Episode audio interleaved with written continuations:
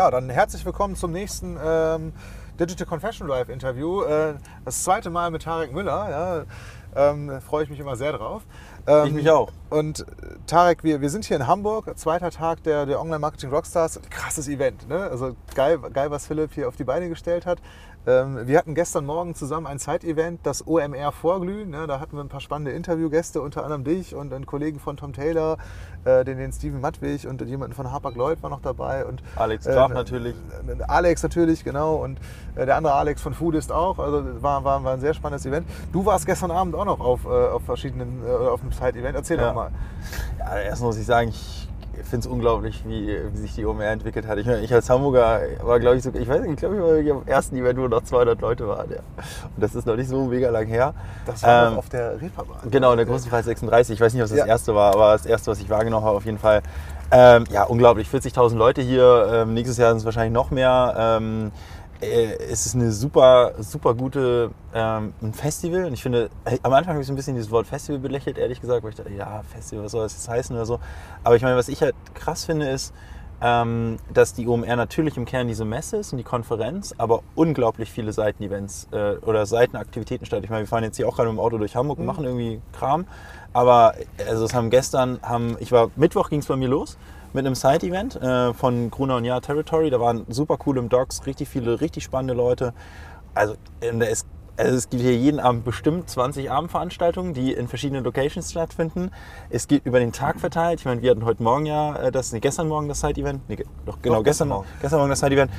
Äh, Und es gab parallel ja, es gab sogar parallel das K5-Side-Event, also es gab sogar zwei E-Commerce-Side-Events, abgesehen von den sicherlich so 30, 40 weiteren Side-Events, die parallel stattgefunden haben, wo überall so 200, 300 Leute waren. Wirklich richtig gute Leute. Ich muss sagen, ähm, es geht ja nicht nur um die Masse, 40.000 Leute, was ich wirklich gut finde, und zwar konstant seit zwei, drei Jahren, alle relevanten Leute sind hier. Also es ist nicht nur irgendwie Online-Marketing oder so, die CMOs, die CEOs von allen relevanten Online-Firmen sind hier.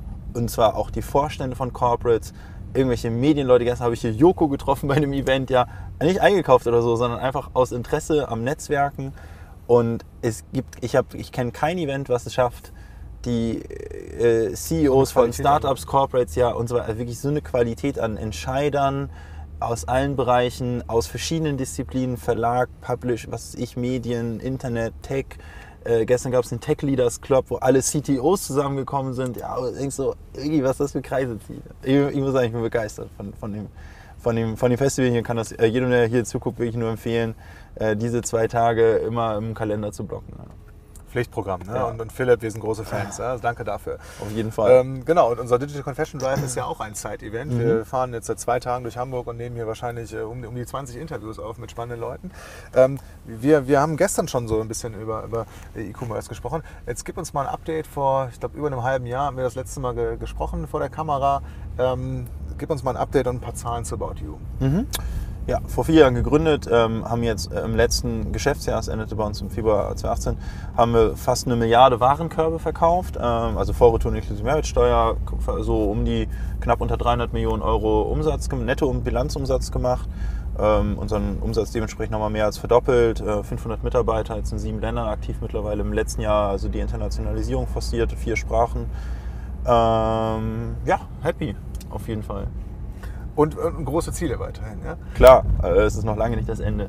Wir wollen weiter internationalisieren, weiter wachsen in unseren Kernmärkten, noch prof also profitabler werden, äh, in, in, in, den, äh, in den Geschäftsbereichen, die wir machen, weitere Geschäftsbereiche starten, nicht nur mit Retail unser Geld verdienen, sondern auch mit äh, Werbung und mit Technologie und äh, schauen gerade, äh, was es noch für Op Optionen gibt. Und für uns muss ich sagen, fühlt sich an wie so ein zweiter Frühling gerade. Es gibt so viele Möglichkeiten gerade ähm, äh, mit so einem Geschäft irgendwie ja, zu wachsen und ja, gut. Lass uns mal bei dem Thema äh, Fashion und, und Retail bleiben äh, zum, zum, zum Start. Ähm, gib uns mal einen Überblick über den Markt. Also wie, wie sieht überhaupt der Markt aus äh, in Europa ähm, und, und wie verteilt er sich auf die, auf die großen bekannten Player? Mhm. Also der, der Online-Markt.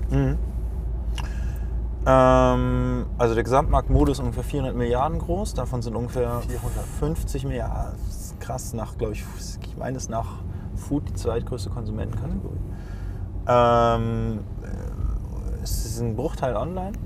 ähm, gerade mal 12 Prozent, 50, Millionen, äh, 50 Milliarden sind online. Äh, 50 Milliarden ist unglaublich viel, Viel, aber, aber wenn du es ins Verhältnis setzt, ja. ist eigentlich wenig. Ja? Also gerade mal 10, also, ja, das heißt ja mit anderen Worten, jede, jede zehnte Klamotte wird halt nur online gekauft. Nicht wenig ist eigentlich. Zeigt doch, es ist noch Luft nach oben. Ähm, es gibt überhaupt keinen klaren Marktführer oder sowas. Der größte europäische Player ist Zalando. Die haben nicht mal 10% Marktanteil. Amazon hat irgendwie 2% Marktanteil oder sowas in dem Dreh. Ähm, ja, wir glauben, es wird, es wird aber schon weiterhin zu einer Konzentrierung kommen. Also die großen Player, ähm, Zalando, Amazon, ASOS, Wir, Net-a-Porter, ähm, die großen, wirklich digital getriebenen Player, glauben wir, werden weiterhin überproportional wachsen. Es, werden, es wird, der Markt wird weiter wachsen, die ähm, digitalen Player werden überproportional wachsen. Das heißt, es wird zu einer gewissen Konsolidierung kommen von kleineren äh, Spielern oder auch vertikalen Unternehmen, die, äh, die es immer schwieriger haben werden, glaube ich, direkt an Endkunden zu verkaufen. Äh, also jetzt irgendwie typische Marken sozusagen. Ähm, und wir glauben, es wird aus, aus zwei Gründen wahrscheinlich. Also A ist das für die äh, schwieriger, in diesem ganzen Marketing-Thema mitzuspielen, also Genau. auch technologisch und Know-how-technisch und auch Genau. in diesem ganzen Beat-System äh, mit, mit, mitzumachen. Und Genau. ich glaube, das ganze Thema äh, Customer Experience oder, oder Customer Journey Genau. ähm, wird halt von den Großen diktiert oder die, die diktiert quasi die Erwartungshaltung beim Kunden. Und wenn ich nicht genauso äh, gut oder äh, äh, flüssig bin, ähm, wie, wie die Customer Journey jetzt bei, bei, euch ist oder bei Zalando oder, oder bei Amazon, ja, dann, äh, dann wird es halt schwierig, äh, das dauerhaft mit einem, mit einem schlechteren System zu spielen. Insofern werden die, glaube ich, sukzessive ähm, nicht zwingend alle aus dem Markt ausscheiden, aber verlieren zumindest Anteile. Ja, sehe ich auch so. Also ich sag mal, wenn ich eine Marke bin, deren Produkte auch auf About You, Amazon, äh, Zalando und Co. verkauft werden, habe ich erstmal keine Exklusivität im Sortiment. Dann ist ja die Frage, warum sollte der Kunde dann trotzdem bei mir kaufen? Ich bin nicht in der Lage, mir den Kunden so günstig einzukaufen. Also wahrscheinlich muss ich mehr Geld investieren, mir einen Kunden einzukaufen, ähm, weil ich im Online-Marketing nicht so drin bin und, und also diese, diese, sag ich mal, skalierbare Kundenakquise einfach nicht so systematisiert habe wie die großen, also es ist wahrscheinlich teurer. Und dann verdiene ich wahrscheinlich weniger Geld mit dem Kunden über Zeit. Natürlich verdient ein Hersteller auf eine Einzeltransaktion mehr Marge, weil er eben Ja. ne, den, den, den, die Wholesale-Marge irgendwie noch mitnehmen kann. Aber das Problem ist die äh, Kauffrequenz. Also wir werden immer... Warenkörbe sind wahrscheinlich Genau. kleiner, weil es bei euch noch ganz andere Sachen Genau, gibt. wir werden immer über unsere, unsere, unsere verschiedenen, wir haben 150.000 Artikel in allen möglichen Kategorien, wir werden immer, eigentlich müssten wir in, im Schnitt immer einen höheren Warenkorb erzielen, Mhm. der gleicht die relativ niedrigere Marge schon mal an Teilen aus. Vor allen Dingen sind wir aber in der Lage, viel höhere Kauffrequenzen äh, zu generieren durch unser breites Sortiment und vor allem durch unser systematisiertes CRM. Das kann sich ein Hersteller gar nicht leisten, ja, weil der kann gar nicht so groß äh, skalieren äh, wie, wie wir als Händler oder ein Zalando oder ein Amazon. Ja. Das heißt, aus meiner Sicht spricht eigentlich alles dagegen. Ähm, die können eigentlich keine Kundenproposition aufbauen. Also entweder sie sind bedarfsdeckend oder sie sind inspirativ. Äh, sind sie bedarfsdeckend, sind sie schlechter als Amazon und Zalando. Sind sie inspirativ, sind sie schlechter als About You wahrscheinlich. Jetzt mal rein, ne? also wieder mal Ausnahmen, aber so vom reinen, von der reinen Marktschematik. Sie kaufen den Kunden teurer ein und sie verdienen weniger Geld am Kunden. Also es ist alles spricht dagegen. Ja.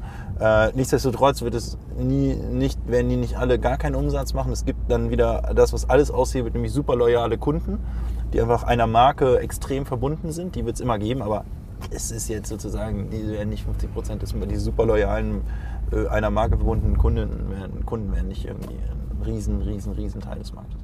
Insofern glauben wir, sind wir im End, äh, so, in, so in fünf Jahren, das ist so ein überschaubarer Zeitraum, wird der Online-Fashion-Markt eher so auf 100 Millionen wachsen, 100 Milliarden wachsen, also irgendwie 20 bla Prozent äh, quasi äh, vom Gesamtmarkt einnehmen.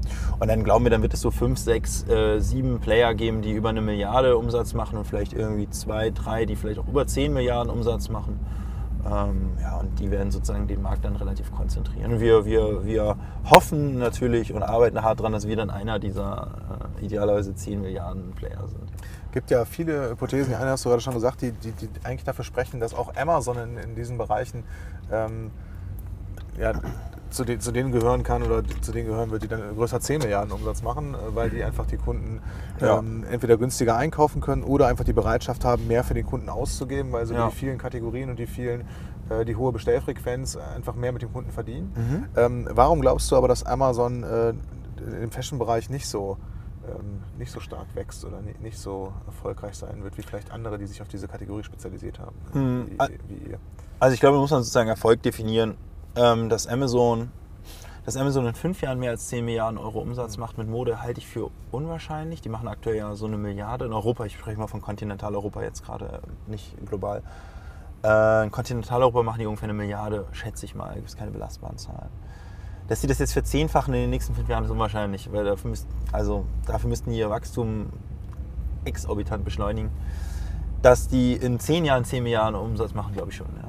Ja. Ähm, ich glaube, was Amazon äh, auf sich konzentrieren wird, ist so ist der ganz, ganz harte Bedarfskauf. Wenn du wirklich exakt weißt, was du möchtest, ähm, kaufst du das einfach bei Amazon und das gilt dann auch für Klamotten. Und das alleine ist schon ein Riesenmarkt. Ne? Damit, damit Ja, alleine Nachkauf habe ich auch schon gemacht. Also, Genau, ich auch. Also ähm, das alleine ist einfach schon ein Riesenmarkt und damit wird Amazon auch erfolgreich. Aber wenn man wieder in Erinnerung hat, so in fünf Jahren ist so relativ klar, werden wir ungefähr so bei 100 Milliarden Umsatz liegen ähm, online in Europa. Bis dahin würde ich schätzen, hat Amazon so 5, 6 Milliarden. Das heißt, die sind bei 5, 6 Prozent. Und Zalando ist dann wahrscheinlich bei 15 Prozent oder so, Online-Marktanteil. Ne? Dafür müssten die aber auch trotzdem noch mal mindestens mal in der gleichen Geschwindigkeit weiter wachsen wie jetzt. Also Ja. dann, dann ist das gegeben. Ja, dann hast du 20 Prozent vergeben. Ne? Also, und wir glauben, in 5, 6 Jahren sind wir so bei, sind wir kleiner als Amazon und Zalando, ja? aber schon bei deutlich über einer Milliarde, deutlich, deutlich über einer Milliarde. Also so 2, 3, 4 Milliarden kriegen wir hoffentlich auch in das Jahr. Und du glaubst auch weiterhin an, Umsatz, an, das, an das Geschäftsmodell Retail, ja, also online. Ähm, wir sehen ja äh, nicht nur bei euch, sondern natürlich äh, auch getrieben wieder von Amazon und, und, und Zalando und viele andere, die, die weitere Erlösmodelle, äh, das hast du ja auch gerade gesagt, äh, Technologie, Mhm. ähm, äh, Advertising, äh, wichtiges Thema. Fulfillment Ähm, im Fall von, äh, Fulfillment, Zalando äh, und Amazon ja auch. Mhm. Amazon, ja klar. Ähm, FBA oder d- d- AWS und so weiter. Genau. Ähm, das führt ja so ein bisschen dazu, dass diese großen Plattformen äh, nicht mehr darauf angewiesen sind, äh, die, die, die Marge zwischen Ein- und Verkaufspreis äh, in, in dem Maße zu, zu generieren wie andere und können das quasi als unfairen Vorteil nutzen, um andere also um Marktanteile zu gewinnen. Ne? Mhm. Ähm, warum glaubst du trotzdem, dass es, dass es im Retail, ähm, also dass dieses Retail-Geschäftsmodell äh, stabil bleibt? Ähm, also ich glaube jetzt auch ein Zalando, ASOS, andere Player haben bewiesen, ähm, dass man schon mit E-Commerce irgendwo stabile 5 bis 10 Prozent EBIT-Marge erzielen kann. Es ist nicht so, ist, glaube ich, ist, glaub, ich glaube, es ist nicht so, dass man jetzt kein Geld verdienen kann mit dem Handel von Ware im Internet. Klar wird bestimmt ein bisschen mehr, ein bisschen mehr Druck auf den Preis entstehen, aber über Größe kannst du wieder Skaleneffekte in der Logistik heben und so. Und das wird sich, glaube ich, so ein bisschen ausgleichen, sodass man schon so auf 5%, äh, 5 bis 10 Prozent EBIT-Marge kommen kann. Ähm, ich glaube aber, die Erkenntnis von ähm, vielen, uns eingeschlossen, ähm, die ein gewissen, gewisse Skalen haben. Ich meine, wir haben 10 Millionen Menschen benutzen uns im Schnitt dreimal im Monat. Ja, es ist schon richtig Das ist schon Reichweite. krass Wir erreichen viel, ja. jede vierte Frau in Deutschland äh, nutzt About You, in der Regel die App, äh, drei, alle elf Tage. Das ist richtig Reichweite und also Volumen, was wir da haben. Und ich glaube, bei uns hat die Erkenntnis Wie viele irgendwann... App-Installs habt ihr? Ist das eine Zahl, die ihr bekannt geht? Oh, weiß ich gar nicht. Über, über, weit über 5 Millionen äh, auf jeden Fall. Ich weiß, ich habe es gerade echt nicht im Kopf. Ähm, ähm, ja, und ich glaube, bei uns hat also die Erkenntnis eingesetzt, wie bei vielen anderen auch, dass es sozusagen interessante Geschäftsmodelle und Erlösmodelle neben dem reinen Verkauf von Ware eben noch gibt und ähm, Advertising ist eben In halt eurem Fall wäre das ja auch sonst äh, wirklich äh, äh, lumpige Vergeudung dieses wunderschönen Traffics. Ja? Also du hast mal erzählt, ich glaube, 20 Prozent der, der, der, der äh, Leute, die euch äh, zur Inspiration nutzen, kaufen auch nur bei euch. Und die anderen Genau, äh, 25 Prozent. 25 Prozent. Also 25 Prozent unserer regelmäßigen User, die regelmäßig uns zunächst einmal als so eine Art digitales Modemagazin äh, benutzen, nur 25 Prozent derer kaufen. Dass man diese, die- diese restlichen 75, ja, die nutzen einfach so kostenlos unseren Das kann Content. doch nicht da, sein. Da müssen wir jetzt eine Paywall reinziehen. Nein, müssen wir natürlich keine Paywall reinziehen, das wäre Quatsch. Also äh, da, da, äh, da versuchen wir zu analysieren und quasi und zu differenzieren, okay, das ist ein Kunde, der wird auch wirklich einfach wahrscheinlich irgendwie nie einkaufen, warum auch immer, ja. Gibt tausend Gründe, warum das der Fall sein kann. Der benutzt einfach nur uns als Modemagazin und dem zeigen wir dann einfach Werbung an. Und das ist auch cool für uns, weil ähm, ähm, äh, viele Modelle, und damit meine ich jetzt nicht so Verlage, weil die haben gar nicht so eine loyale Kundschaft, die ziehen halt auch einfach viel Google-Traffic durch und so. Also so eher die Modelle, die so ein bisschen so ticken wie wir, wo die Leute wirklich proaktiv regelmäßig die App aufrufen. Ein bisschen in die Richtung Facebook, natürlich sind wir weit entfernt von dem Facebook, aber so ein bisschen in die Richtung. Also ein Facebook lebt ja nicht von Google-Traffic oder irgendwie sowas, ja, sondern zieht organisch Traffic an, wie in Instagram auch. Diese Modelle sind in der Lage, extrem viel Geld mit, Ad mit Advertising zu machen. So diese Frequenz wie in Instagram, Facebook haben wir natürlich nicht, aber diskontiert man Frequenz runter, dann kannst du mit Advertising schon so deine 30, 40 Euro pro Jahr mit einem aktiven Nutzer machen. Ähm, Und das ist voll okay. Ja? Also du hast dafür auch weniger Fixkosten, weniger, sag ich mal, Strukturkosten als im Retail. Im Retail kannst du ein bisschen mehr machen, aber das ist okay. Also so, wenn man das jetzt mal runterrechnet auf EBIT, ist das irgendwie relativ ähnlich eigentlich zu, zu Retail. Und additiv ist natürlich ein sehr interessantes Geschäft. Ne? Und wir sehen halt, dass es eben unser Retail-Geschäft nicht kannibalisiert, weil wir die Werbung gar nicht denjenigen anzeigen, die kaufen. Ja, also so. Das ist für uns wirklich eine es spannende differenziert Geschichte. einfach jetzt irgendwie mit einge... Also, ähm, du hast gesagt, ihr habt, ihr habt, so um die 5 Millionen App Installs, das heißt, und äh, von den 10 Millionen Leuten, die euch regelmäßig besuchen, äh, kaufen aber nur 25 Prozent. Ja, wir haben deutlich über 5 Millionen App Installs. Also ich, ich habe die Zahl wirklich nicht im Kopf, also aber es sind, ist auf jeden Fall über, weit über 5 Millionen. Ähm, worauf ich hinaus will, das ist ja, ja. Äh, schon ein bisschen eine andere Art des Geschäfts. Also mhm. wenn ihr ähm, ähm, in diesem rein inspirativen Bereich unterwegs mhm. seid und das über Werbung dann refinanziert, ähm, da ist ja im Prinzip die, ähm, ja, euer Job dem User gegenüber ein anderer als in diesem äh, in dem klassischen E-Commerce-Kaufbereich. Ja. Also wie, wie, geht ihr daran? Also das ist schon andere Mechaniken, ne? Erstmal ganz kurz, was diese App-Installs angeht. Warum habe ich die Zahl der App-Installs nicht im Kopf? Weil sie uns nicht interessiert. Ähm, weil am Ende des Tages, du kannst den App-Install über ähm, Incentive-Wise App-Dinger, äh, kannst du ja für 20 Cent kannst du den App-Install kaufen. Das kannst du, kannst du 5 Cent kaufen, ja, wenn es nicht, nicht unbedingt ein Deutscher sein muss. Ähm, ist aber eigentlich egal, wir gucken halt wirklich auf die aktiven Nutzer. Also für uns ist relevant, ist relevant wie viele klar. Leute sind wirklich mindestens monatlich, aber eigentlich sagen wir wöchentlich aktive Nutzer. Ja, das ist für uns sozusagen die Metrik und da haben wir momentan in der App irgendwie so ein paar Millionen monatlich aktiv, monthly active User, ist für uns die Kernmetrik. Und ob dann, wenn, weißt du, wenn drei Millionen die aktiv sind und. Alle, oder nee, nee, nee die kaufen auch nur zu 25 Prozent. Okay. So, und wenn von mir aus, wenn 100 Millionen unsere App installiert haben und nur drei Millionen die nutzen oder vier Millionen die installiert haben und drei Millionen nutzen, ist mir egal, weil Hauptsache die nutzen die Sachen. Ne? Genau. Ähm, deine Frage aber war, wie, wie wir damit umgehen. Ähm, ich habe es verstanden, den Balanceakt aus, aus Retail und Advertising? Ja, ja nicht aus Retail, aus Advertising. Also ähm, wenn, ihr, seid ja auf der einen Seite dann eher sowas wie ein, wie ein Social Network für, ja. für Fashion und Inspiration ja, und auf der anderen Seite ja. schon irgendwie ein, ein Shop. Ja? Und das sind ja irgendwie zwei verschiedene Aufträge, ja, in mhm. Anführungsstrichen. Wie, wie kriegt ihr diesen Balanceakt hin? Also wir verstehen uns einfach in allererster Linie mal als ähm, Plattform, die den Kunden äh, entertaint und inspiriert im Bereich Mode. Also das ist mal unser allererster Auftrag irgendwie und den wollen wir erstmal erfüllen. So, und dann bieten wir dem Kunden den Service, dass er die Sachen, die er sieht, auch bestellen kann. Ja, okay. Und manche verzichten halt auf diesen Service. Und wenn die dann länger darauf verzichten, dann kriegen die halt einen Werbebanner. Das heißt, Aber, äh, die, die Hauptaufmerksamkeit oder ähm, ähm, richtet ihr schon auf diesen Inspirations- und, und Engagement-Faktor, ja, dass mhm. das benutzt wird und immer wieder gebrowst wird und, und, dass die Leute das vielleicht auch teilen und, und, und darüber sprechen. Und ähm, die Möglichkeit zu kaufen ist lediglich eine Möglichkeit und ihr pusht gar nicht so sehr dieses ganze Thema Konversion. Ja. Ich habe das gerade natürlich ein bisschen sehr überspitzt, muss man sagen, weil natürlich äh, haben wir da auch einen großen Fokus drauf, diesen Service dem Kunden auch näher zu bringen, dass er dann auch die Ware bei uns kaufen kann. Ja? Also und fahren da ohne Ende AB-Tests und so. Und man muss auch mal ein bisschen zwischen den Devices unterscheiden. Also zum Beispiel in der App ist schon wirklich wirklich unser Hauptfokus, den Kunden ordentlich sauber zu onboarden und ähm, ihm diese inspirative Welt näher zu bringen. Unser, unser Desktop-Shop, ähm, der läuft erstmal noch auf einer alten Version. Ähm, Desktop sind wir bei 3.0, App 4.0 schon. Also in der App haben wir eine neue Version. Viele Funktionen, die es in der App gibt, gibt es in Desktop gar nicht. Weil auch Desktop bei uns, was sich 20% vom Traffic ausmacht, äh, vom Umsatz. Also nicht mehr so relevant ist. Aber nichtsdestotrotz ist zum Beispiel im Desktop-Device der Fokus sehr viel mehr auf den Kauf und sehr viel weniger auf der Inspiration, weil wir sehen, dass diejenigen, die mit dem Desktop-Device zu uns kommen, schon auch auf der Suche sind einfach nach einem Produkt. Okay. Und diejenigen, kann die. Ich auch, kann ich auch nachvollziehen. Ne? Also genau. Ich sitze an so einer Bushaltestelle oder einer U-Bahn, lass mich so ein bisschen inspirieren. Da berieselst du dich so ein bisschen. Ne? Irgendwie auf der Couch sitze mit einem Notebook, dann äh, bin ich vielleicht auch näher am Kauf dran. Ne? Genau, genau. Wobei wir mittlerweile eben auch ähm, knapp 70 Prozent unserer Umsätze tatsächlich auch mit dem Smartphone machen. Also ähm, es ist nicht so, dass die Leute sich auf dem Smartphone inspirieren lassen und auf dem Desktop abschließen. Das haben wir tatsächlich kaum noch. Das war früher immer der Fall. Aber wir haben eher einfach Leute, die berieseln sich mit dem Smartphone, schließen aber auch irgendwann auf dem Smartphone ab. Und dann haben wir aber auch einfach Leute, die sagen, oh, irgendwie, ich brauche eine neue schwarze Hose. Und dann holen die aber ihren Computer raus und geben schwarze Hose ein. Das sind aber teilweise getrennte Warenkörbe. Ja. Also manchmal schließen die dann noch den Smartphone-Warenkorb mit ab, aber ich sag mal, das sind wirklich getrennte Gründe, warum sie auf unsere Plattform gehen.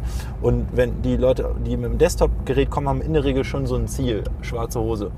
Ähm, und darauf ist dann auch der Shop optimiert. So. Und die App hingegen ist wirklich ganz anders als auf Zeitvertreib optimiert, so entertaining Zeitvertreib. Und die Mobile-Website, die ist so ein bisschen was in der Mitte. Weil in der mobilen Website haben wir natürlich auch viele Google-Einsprünge und also Leute, die einfach nach Abendkleid suchen und dann einspringen. So, das ist dann irgendwie, denen wollen wir natürlich die coolen Abendkleider zeigen, die wollen wir aber gleichzeitig sagen, wir sind übrigens mehr, aber wir sind ja About You. Ja. Und so, das ist immer ein schmaler Grad. Und deswegen muss man immer gucken, so, mit, was hat man da gerade für Nutzer vor sich. Ne? Und deswegen entwickeln wir die Devices auch unterschiedlich. Das ist so ein bisschen, das war jetzt nicht meine Idee, leider, so schlau bin ich nicht, da bin ich nicht drauf gekommen, aber ähm, unser IT äh, Department hier mit Sebastian Betz und so, ähm, haben das einfach irgendwann realisiert, dass die Nutzung einfach eine komplett andere ist und dass man dann noch andere Roadmaps braucht. Das ist halt ein bisschen kurioserweise ein bisschen entgegen dem, was eigentlich vor drei Jahren immer gepredigt wurde, zu sagen, es muss alles responsive sein. Wir haben gar keine responsive Seite, weil responsive bedingt ja, dass im Grunde genommen die eigentlich die Funktionalitäten überall gleich sind, aber Genau, sie sich irgendwie der Größe des Devices anpassen. Wir haben aber komplett unterschiedliche Funktionalitäten zwischen der App und dem Desktop. Die Nutzer kommen mit beidem klar, weil beides ist relativ intuitiv, ja, aber trotzdem hast du Funktionen, die hast du im Desktop gar nicht, zum Beispiel nur umgekehrt. Und Ich glaube, das ist dann eher aber die weitere Evolu- Evolutionsstufe von Responsive, weil ähm, Responsive hat ja äh, aus Nutzerperspektive irgendwie hauptsächlich die, die, die Idee, äh, dass ich ein, ein Dienst oder ein, äh, euer Angebot auf jedem Device adäquat nutzen kann. Ja, und dann war Responsive irgendwie die erste Ja. Lösung, dass das irgendwie auf allen Monitoren hinreichend gut skaliert. Ja. Und ihr setzt jetzt nochmal einen drauf und sagt, nee, äh, für bestimmte Devices brauche ich bestimmte Funktionen, die brauche ich Mhm. woanders nicht. Und vielleicht muss ich da dann wieder andere hervorheben und das validiert ihr dann auch wieder über Daten. Ja? Ja. Das, das wird auch so weitergehen erstmal. Ich, da muss man, müssen wir mal Sebastian fragen, aber momentan äh, gibt es da keine, also ich glaube, er plant nicht, das zu ändern. Ne? Super. Ähm, jetzt wollte ich nochmal einen anderen, einen anderes- einen anderen Bereich äh, ansprechen und zwar, ähm, jetzt haben wir gerade ganz viel über Kunden gesprochen und wie die, wie die eure App nutzen. Wenn ich jetzt Marke bin, ne, wie finde ich dann überhaupt äh, den, den Zugang zu euch oder wie kann ich mich bei euch listen lassen? Ne? Mhm. Ähm, wir haben 150.000 Artikel von über 1000 Marken. Wir haben mit den äh, meisten unserer Lieferanten ähm, eine hybride Bewirtschaftungsform. Ähm, das heißt, einerseits äh, kaufen wir die allermeisten Marken tatsächlich ein. Das heißt, unsere Einkäufer gehen hin und kaufen in der Regel die Topseller oder das, wo wir glauben, das wird ein Topseller, das kaufen wir wirklich selbst ein. Und sagen dann hier, die Hose bitte 500 Mal oder 1000 Mal, weiß nicht, 5000 Mal. Aber das ist meistens nur ein Bruchteil des Sortiments, was wir dann von der Marke einkaufen. Eben nur die Dinge, wo wir glauben, die werden richtig heiß. Und äh, die Dinge, die wir in unserem ähm, Editorial Content einbinden und die wir unseren Influencern äh, zur Verfügung stellen, die dann in Outfits verarbeitet werden. Also alles das, wo wir relativ dollen Abverkaufsdruck drauf haben. Das ist irgendwie entweder Topseller oder das sind Content, äh, das sind Produkte, die im Content vorkommen oder in unseren Influencern verstylt sind. Ähm, und den Rest, den Longtail, sag ich mal, den äh, kriegen wir über ein Marktplatzmodell rein. Kennt man so ein bisschen von Amazon, ne? Oder Mhm. hier Verkauf von, ne? nicht von Amazon selbst. Bei uns ist es ein bisschen vertraglich ein etwas anderes System, aber die Logik ist dieselbe. Wir sind immer der Verkäufer gegenüber Kunde. Und sag mal, gegenüber Kunde sind es mehrere Läger, aber faktisch ist es ein Marktplatzsystem, kann man sagen. Ähm, Das heißt, bei, den, bei dem Longtail seid ihr nicht im Warenrisiko. Genau, da sind wir nicht im Warenrisiko und da findet die Auslieferung auch direkt aus dem Lager des jeweiligen Lieferanten statt. Die meisten Lieferanten haben ja auch mittlerweile eigene E-Commerce-Infrastrukturen, die professionell sind. Und insofern gehen wir dann zu einer Marke, kaufen 20% der Ware selbst ein, tief äh, und 80% schieben die über den Marktplatz rein. Ähm, aber auch wenn ein Produkt, was wir eingekauft haben, ausverkauft ist, kann das Marktplatzprodukt nachschieben, äh, schießen. Also so ist immer ein hybrides Bewirtschaftungsmodell. Wenn man jetzt als neue Marke bei uns gelistet werden will, dann äh, muss man da über unseren Einkauf gehen oder über unser Partnermanagement. Wenn es eine kleine Marke ist, wo wir noch nicht so sicher sind, ob das wirklich Sinn macht, ist immer am einfachsten mal über den Marktplatz das zu testen. Äh, funktioniert und wenn es funktioniert, gehen wir hin und ordern eben und fahren dieses hybride Modell. Das heißt, es ist keine Bedingung, äh, von euch eingekauft zu werden, um Nee. quasi einen Longtail über den Marktplatz anzubieten. Nee, überhaupt ich kann nicht. als Marke auch äh, auf euch zugehen und sagen, Ja. ich möchte das komplett über, über Marketplace äh, bei, bei euch äh, reinbringen. Und äh, wenn das dann funktioniert, dann ruft vielleicht der Einkauf auch mal an. Ja?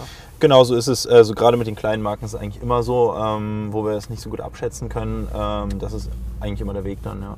Der, die Grundvoraussetzung ist aber natürlich, dass du über den, für den Marktplatz ist natürlich, dass du eine Logistikinfrastruktur hast, äh, die unseren ähm, Ansprüchen gerecht wird. Also du musst in unseren Paketen verschicken, äh, äh, du musst schnell verschicken innerhalb von max, max, max drei Tagen, eigentlich so einem Tag musst du verschicken. Ähm, ja, äh, die Retouren müssen Also werden und so Service-Level weiter. vor Genau. Und das wird im Zweifel, gut, das kennt man auch von anderen äh, Anbietern, äh, sanktioniert, wenn das dann nicht funktioniert. Ne? Das Genau. Wir müssen ständig uns von Marktplatzpartnern trennen, weil die halt eben unser Service-Level nicht erreichen. Also eigentlich was uns, also das Service-Level, wo wir sehen, dass der Kunde am Ende happy ist. Ja. Dann äh, kommen wir zu den, zu den weiteren Themen, ähm, auch das ganze Thema Advertising und so weiter. Äh, wenn ich jetzt als Marke bei euch auf, dem, äh, auf About You bin, ja, äh, über dieses Hybridmodell. Gute ähm, Idee erstmal von dir natürlich als Marke gute Idee, Arne, also, das äh, muss ich sagen. Das. Sehr Also weise. wenn ich Marke bin, muss ich das natürlich machen. So. Natürlich, Wenn ich das, das- verstanden habe, was ist dann der der nächste erste- Schritt, wie kann ich das dann pushen? Also der erste Schritt. Ähm, pushen wir ins, äh, mit Wie kann ich den Absatz Mhm. befördern? Ähm, um, also welche, welche Advertising-Möglichkeiten bietet ihr, bietet ihr denn an, Mhm. um das noch konkret zu machen?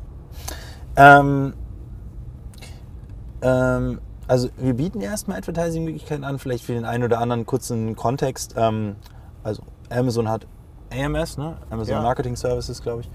Zalando hat ZMS, Zalando Marketing Services. Wir haben äh, AMS war ja weg, ne? About You Marketing Services war ein bisschen schwierig. Wir nennen das bei uns Branded Advertising Solutions. Das ist aber alles dasselbe eigentlich. Also ähm, BAS, ja? genau, BAS, ja. ja. Ja, Ähm, Gefällt mir. ja. ähm, ähm, und naja, was machen wir da oder was machen auch die anderen? Sag ich mal, Otto hat das auch, Otto, ähm, Otto Group Media. Mhm. Und ähm, als Marke kann man eben mittlerweile bei den großen Ökosystemen, die so, so sowas eben anbieten, ähm, sich Werbung einkaufen. Äh, und verschiedene, da gibt es verschiedene Arten von Werbung so, oder, sagen wir, Vermarktungsmöglichkeiten. Es gibt Vermarktungsmöglichkeiten, die im Wesentlichen darauf abzielen, deine Marke bekannter zu machen ähm, und dein Image zu verbessern. Das ist ein bisschen das Äquivalent wie Fernsehwerbung. Und es ist super sinnvoll. Also gerade bei uns, weil wir sehr viel Content haben, kannst du sehr gute in Content-Kampagnen fahren bei uns als Marke. Und weil wir eben so unglaublich viel Traffic haben, viel mehr als wir absetzen, ja, sind wir in der Lage und haben wir auch diverse Male jetzt mittlerweile bewiesen, ähm, sind wir in der Lage, wirklich in kurzer Zeit Marken bekannt zu machen. Mittlerweile schneller und effizienter als im TV tatsächlich. Wenn, wenn du überlegst, wir erreichen halt theoretisch 10 Millionen Leute, du erreichst natürlich nie alle, aber ähm, wir können mit einer Kampagne echt 5, 6 Millionen Leute drei, vier Mal erreichen für einen Monat und auf eine Art, dass es eben nicht so ein blinkender Werbebanner an der Seite ist, sondern im Content integriert. Also Also eher zwischen organisch 20 und anmutend, 49, genau. Mhm. Das, da musst du, das kannst du im Fernsehen mittlerweile gar nicht mehr. Und wenn, dann musst du da Millionen rausfallen. Ja, und ihr seid ja auch ein Vertical. Also ihr seid ja, die Leute, die zu euch kommen, kommen ja aus dem, Interessen, zu- aus dem Interesse zum, zum Thema Fashion zu euch. Genau. Und im Fernsehen interessieren die sich ja gerade für was auch immer. Ja? Genau. Und, und Also wenn du, spitzer. Ne? wenn du die Zielgruppe 20 bis 49 hast, kaufkräftig und irgendwie konsumfreudig, dann kannst du bei uns mehr Leute erreichen als im Fernsehen und auch noch viel, viel, viel günstiger. Ähm, Also das, weil quasi die, die, das ist quasi so diese, das Content-Thema nutzt ihr, ähm, um das Branding von Marken zu befördern. Genau. Ja? Und dann gibt es wahrscheinlich noch so einen Performance-Bereich. Genau, dann gibt es einen Performance-Bereich. Ähm, so, ich glaube, diesen Branding-Part, den haben äh, Amazon und Zalando nicht, weil die nicht wirklich Content haben und auch nicht wirklich Reichweite, die nicht sofort auf die Produkte abgeht. Ne? Also so diesen, diesen ganzen Inspirationsbereich, den hat ja eigentlich kaum ein anderer. So, deswegen, das gibt es, glaube ich, nur bei uns. Was überall gibt, Da, will ich nochmal nachhaken, weil ähm, ihr, ihr seid ja auch super erfolgreich und wart ja, wart ja irgendwie auch irgendwie die Pioniere im Bereich Influencer-Marketing, das so richtig groß aufzuziehen. Ja?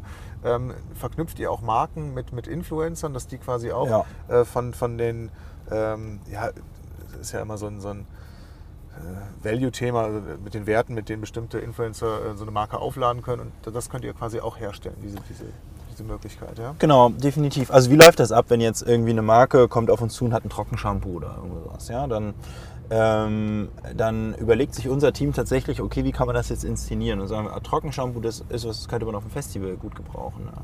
Das ist ein Shampoo, brauchst du brauchst kein Wasser für sozusagen. Also, ähm, und äh, dann, dann geht unser Team hin und überlegt sich, ähm, ah cool, Festival könnte passen, wir haben sowieso ganz viel rund um Festival, das ist ein totales Modethema. Also überlegen wir uns Geschichten rund um die Mode gemeinsam mit diesem Werbepartner ja, und sagen, okay, wie können wir dieses Thema Trockenshampoo jetzt inszenieren?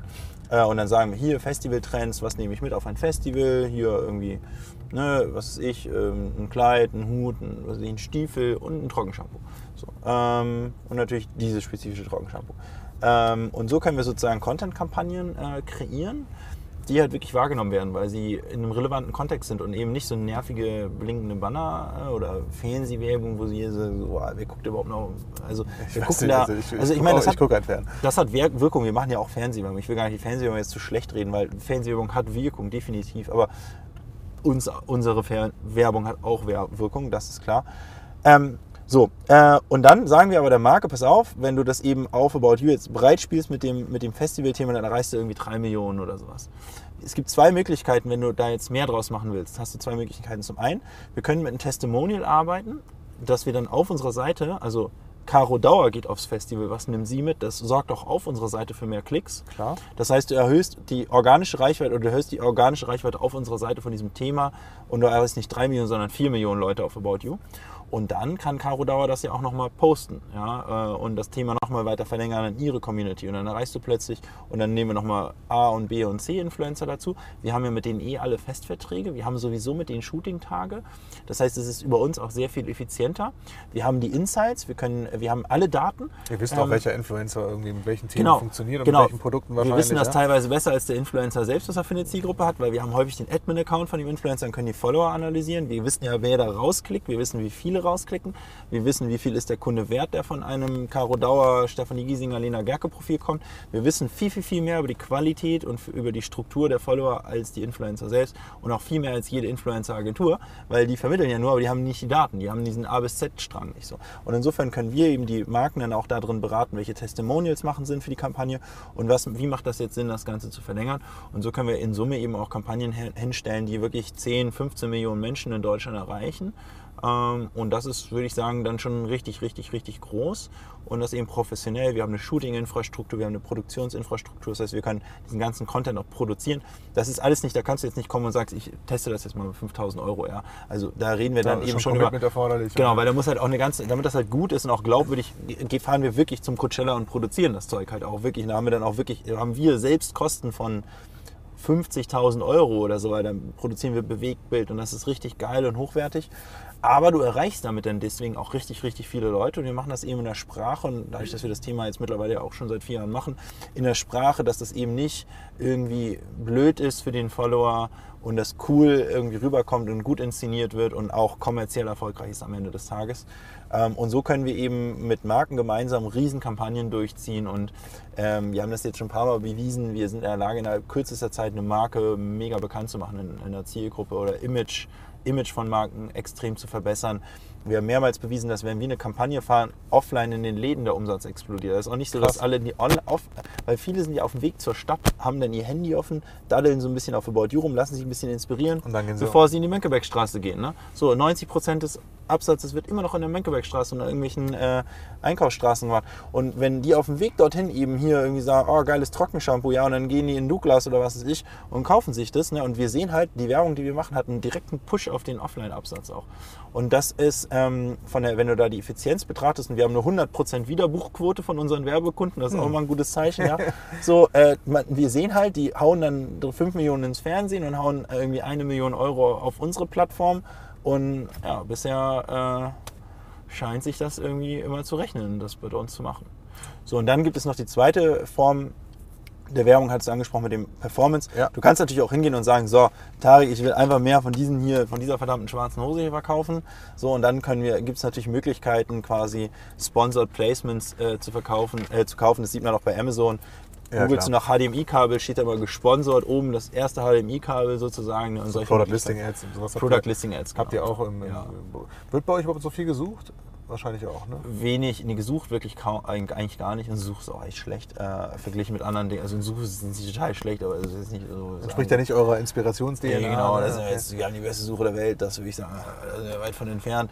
Ähm, aber natürlich gehen trotzdem viele Leute dann doch über die Kategorien. Die surfen dann durch den Content und sehen irgendwie ein Kleid und denken sich, ah, das ist jetzt nicht aber eine Kleid, ein Kleid, wenn eine gute Idee, und dann gehen die in die Kategorie und dann kannst Hast du du. Sponsored Raycos? Gibt es sowas auch? Oder? Mm, Ja, wir sind zurückhaltend damit, ehrlicherweise aktuell noch. Aber es geht theoretisch. Ja, wir verkaufen das aktuell eigentlich ungerne. Also Home Turf ist eher dieser Branding-Bereich. Da Ja. seid ihr, habt ihr ein echtes Einstellungsmerkmal Ja. und, und seid eine echte Alternative und oder Ergänzung zum Thema TV. Und Ja, und mehr kriegen wir in unseren Ressourcen auch momentan eigentlich schwierig hin. Also wir haben schon viele auch so Sponsor- Sponsored Listing-Geschichten, aber das, äh, das ist für uns noch ein Mini-Geschäftsfeld. Das, das kriegen wir ressourcentechnisch aktuell auch kaum gewuppt. ja. Du hast gerade noch mal schön gesagt, äh, die Leute sitzen auch oft irgendwie auf dem Weg in die Stadt und browsen durch, durch ähm, About You und Mhm. kaufen dann äh, stationär ja, äh, im, im- Laden auf der Mönckebergstraße.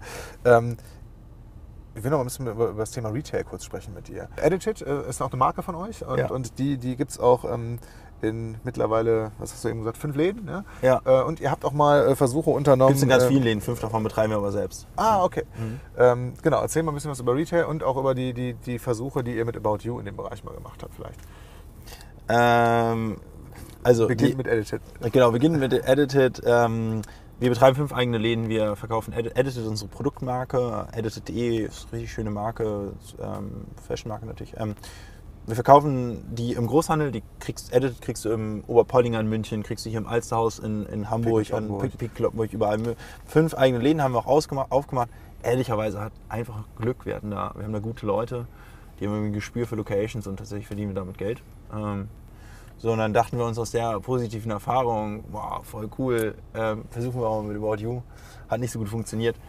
War für mich auch die Erkenntnis, ähm, eigentlich wahrscheinlich, wie es auch umgekehrt gilt, äh, wenn du nicht so richtig Ahnung hast von einem Geschäft, dann wird es auch in der Regel nicht klappen. Äh, und ja, also ich hatte, für mich war das ein Augenöffner, als, als ich mit Leuten gesprochen habe, die sich echt damit auskennen und die da durch den Salon gegangen sind und gesagt haben so, hey, hier, euer Gang ist zu breit, eure, das da, das hängt falsch und hier, was ist das denn für eine Platzverschwendung und was soll das denn da und wieso dir und das Licht ist falsch und was ist das für eine Musik und was weiß ich, ja. Ja, so, hä, ist doch alles voll cool hier eigentlich, ne? Ich find's gut, ja, ja, ne? Hat aber nicht funktioniert. Hat aber nicht funktioniert, ja. Und dann, aber mir geht es ja umgekehrt auch immer so, wenn ich da mit Leuten rede, so gerade Offliner, die dann sagen, guck mal hier, unser cooler Online-Shop, guck hier das an, so, oh nee, der Call to Action ist schlecht und dass da vier Reihen funktionieren, ich mache drei draus. Das ich, ne? Du guckst dir so einen Online-Shop an, wenn du so ein bisschen, das ist ja Handwerk, aber du guckst das an und siehst so, oh, da sind relativ viele handwerkliche Fehler drin. Ne? Das, das, das wird alles hier, da hast du ein 0.1 Conversion verloren, hier hast du was verloren, äh, hast du das eine Ladezeit. Ne? Und dann und der, der ein Laie guckt da drauf und sagt so, wieso, ist doch, ist doch voll toll cool, aus, das sieht ja. doch gut aus. Ne? So, für mich, war halt wirklich die Erkenntnis so, ja, ja, das ist das gleiche, so wie ich manchmal denke, so, uh, das ist handwerklich nicht gut. Ne? Kam, haben die Leute wahrscheinlich unseren Laden gesehen und gesagt, oh, das ist handwerklich nicht gut. Ähm, Das heißt, für About You lasst ihr die Finger davon, macht keine weiteren Läden. Das, erstmal nicht, ja, also, nee. War das mit einer, mit einer, habt ihr das als Profit Center betrieben oder war das so eine, so eine Marketing-Betrachtung? Also für uns ist schon, die, die, das müsste schon mindestens Break-Even, also es müsste schon Break-Even sein und dann, Damit du hast natürlich, leistet, ja? genau, du hast einen gewissen Neukunden, ein kleines bisschen Defizit geht, weil du natürlich, also wenn, ähm, dann kannst du die Neukunden noch äh, reinrechnen, die, die Marge aus den Neukunden ähm, aus dem Online-Geschäft, aber das wird jetzt ein Laden nicht aus der völligen, äh, aus der völligen Verlustzone plötzlich profitabel machen, wenn du dir das ein bisschen mit Neukunden da kannst, das kann man sich nicht schön rechnen. Das, es, es wäre aber das ist auch einfach auch schlecht gemacht. Ich will jetzt nicht sagen, das kann nicht funktionieren. Ich bin mir sicher, irgendwer wird das mal knacken, aber wir haben es jetzt nicht geknackt. Äh, ist ja auch ganz spannend zu sehen, wenn man sich so die, die Gründer anguckt in Deutschland in, im Fashion-Bereich, also jetzt so ähm, die Zalando-Gründer oder, oder euch. Äh, ihr seid ja keine klassischen Fashion-Guys und seid halt sehr erfolgreich in dem, was ihr tut, weil einfach? E-Commerce die verstanden habt. Ja? Äh, auch wenn du fanta- fantastisch aussiehst. Ähm, so. Aber äh, euer Home-Turf ist natürlich irgendwie E-Commerce und, Ja. und Data-Driven Marketing Ja, und. Äh, weniger äh, klassische, äh, ihr hattet vorher keinen Fashion-Laden, habt gesagt, Nee. den bringen wir jetzt mal online. Ja? Und wahrscheinlich Nee. ist das, ist das gleiche Spannungsfeld bei den ganzen etablierten äh, Fashion-Händlern und Marken, ähm, dass sie diesen, äh, diesen Spagat dann auch nicht schaffen, äh, dass das besonders äh, gut hinzubekommen oder eben exzellent. Ja. Ja, ja das glaube ich auch. Also ähm, du musst natürlich Ahnung haben von Mode. Ähm, als Firma. Wir haben super kompetente Experten bei uns im Bereich Mode, im Buying äh, und alles Mögliche. Content, ja klar. Ja, natürlich, das brauchst du. Aber ich glaube, in unserer DNA sind wir schon doch eher noch ein Technologie- und Analyseunternehmen, mehr als jetzt irgendwie ein Modeunternehmen. Was nicht heißt, dass es uns die Berechtigung gibt, von Mode keine Ahnung zu haben, aber äh, und ein Zalando und auch wir drei Gründer jetzt hier bei About You und auch die drei Gründer von Zalando, würde ich sagen, sind jetzt in der DNA keine Modemenschen. Hast du schon recht, Die ja. Kernkompetenz die ist eine Kernkompetenz andere, ist eine genau. andere. Und das ist, glaube ich, auch gut so, ähm, äh, weil doch am Ende irgendwie, wenn, wenn du ein Händler bist, also wir sind ja kein Hersteller, mit Edited produzieren wir nun auch Ware und Design auch Ware, aber sag mal, das Kerngeschäft von uns ist eben der Handel. Ja? Mhm. Und als Händler ist es schon ein ganz schön Analyse- und Technologiespiel, äh, mehr als ein Produktionsspiel. Ja? Und insofern brauchst du dann da auch, glaube ich, die entsprechenden Kompetenzen. Tarek, das war jetzt ein spannender Ritt durch viele Bereiche äh, von About You. Äh, danke für deine Offenheit und, und viele Sehr Insights. Äh, hat mir wieder riesig Spaß gemacht. Mir ich wünsche dir mega viel Erfolg weiterhin und ähm, Ich ja, dir auch. uns noch einen schönen Tag.